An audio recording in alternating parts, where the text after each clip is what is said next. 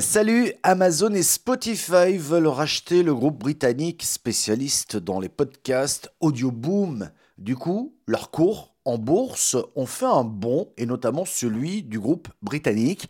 Le groupe britannique qui fait à la fois de la distribution de podcasts, de la production et de la mise en relation avec des annonceurs avait déjà beaucoup progressé en bourse. Son cours a été multiplié par plus de 5 sur uniquement l'année 2021. Et depuis le début de cette année 2022, il a bondi de plus de 40%. En janvier, lors de la présentation aux investisseurs, Audioboom avait fait part déjà d'une hausse de 125% de son chiffre d'affaires à un peu plus de 60 millions de dollars. Alors ça fait réfléchir. Les podcasts, c'est sympa, chacun y va de son côté, sans attendre monts et merveilles. Et pourtant, Écoute bien, l'écoute des podcasts est complètement entrée dans les habitudes des Français. 31% des Français de 15 ans et plus écoutent au moins un podcast chaque mois, ce qui représente environ 15 millions de personnes selon les données médiamétrie. On était à 23% en 2019 et à 26% en 2020. 2021, c'est 31%. Et sur ce chiffre donc de 15 millions d'auditeurs, 13,3% écoutent des podcasts proposés par des groupes de radio et 5,8 millions écoutent des podcasts venant d'autres médias comme nous par exemple, même si certaines radios nous diffusent, nous sommes totalement dépendants et absolument pas rattachés à une radio.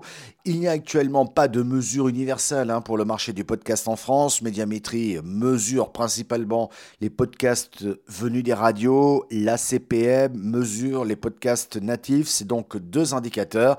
Pour les podcasts radio essentiellement, c'est autour de 179 millions de téléchargements de podcasts français dans le monde, c'est les chiffres de l'année dernière, et pour les podcasts hors radio, c'est entre 16 et 17 millions de téléchargements, dont 13 millions uniquement en France, et c'était ça au mois de novembre.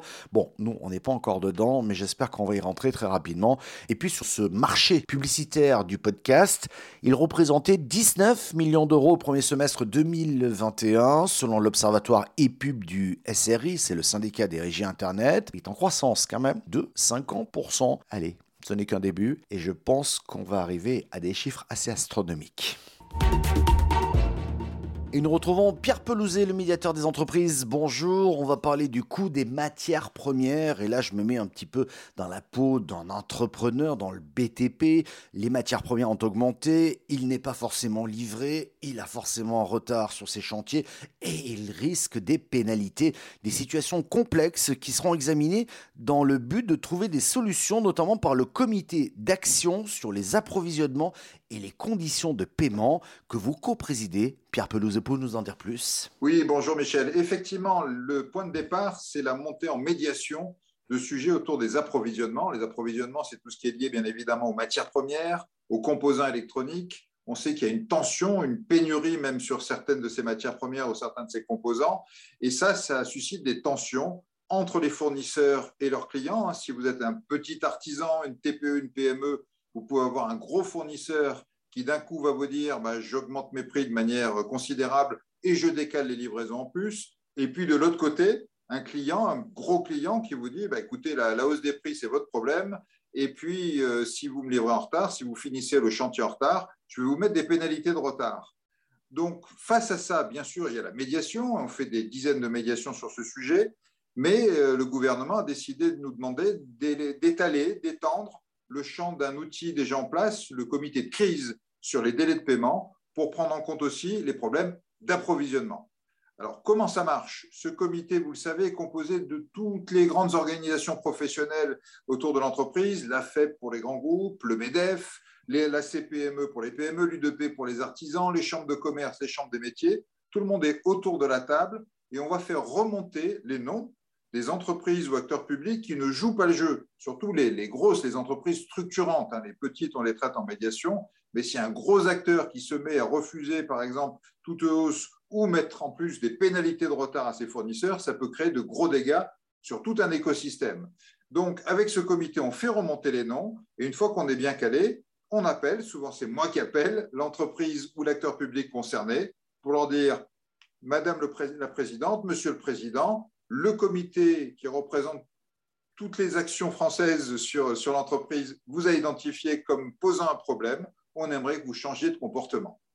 Historiquement, ça a formidablement marché sur les délais de paiement. Il y a plus d'une quarantaine d'entreprises qui ont changé de comportement suite à nos actions. Ça commence à se faire sur le BTP. J'ai déjà eu plusieurs interventions plutôt fructueuses. On va le continuer sur tous les domaines de l'économie française. Merci Pierre Pelouzet pour toutes ces précisions. Tout de suite, c'est Éco-Région. Après des études d'art plastique aux Beaux-Arts de Berlin, Patrick Nock a été architecte en Suisse. Il est aujourd'hui designer en France, d'abord à Bordeaux puis à Limoges. Un reportage exceptionnel de cette à Limoges. Ses œuvres sont le fruit d'un designer au parcours atypique. Patrick Nock. Après des études d'art plastique aux Beaux-Arts de Berlin, il a été architecte en Suisse pour être aujourd'hui designer en France. Créé à Bordeaux en 2016, sa société Extranorme conçoit des objets de différentes catégories, passant du canapé à la carafe, de la table à la tasse. Depuis un an, il s'est installé à Limoges au 41 rue d'Ozette pour se rapprocher des usines de porcelaine et de leur savoir-faire. Pendant 20 ans à Bordeaux, je voulais changer et Limoges me proposait un cadre de vie très agréable, et surtout la porcelaine, les usines de porcelaine sur place, avec qui je communique. Il y a beaucoup d'allers-retours, je vais à l'usine, il faut corriger. Euh, et ainsi, on arrive petit à petit à la forme ou à, ou à l'illustration parfaite. Je travaille avec l'usine qui s'appelle La Fabrique à Saint-Junien. Et pour l'illustration, je travaille avec la porcelaine Arquier, atelier Arquier.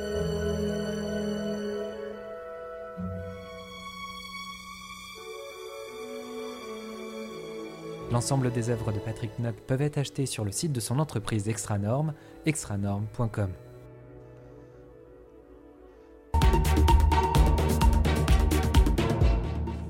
Et puis pour euh, terminer, portrait d'entrepreneur créateur accompagné par le réseau BGE. Cette semaine, nous partons dans le Vaucluse, c'est en Provence, pour rencontrer Angélique Lecomte. Elle a créé les monocyclettes. Les monocyclettes, c'est une marque de vêtements et de lingerie asymétrique pour les femmes ayant subi une ablation du sein suite à un cancer. Le principe est de proposer des vêtements féminins confortables, adaptés à la symétrie du corps, avec ou sans prothèse. Allez, direction la Bastide des Jourdans dans le Vaucluse.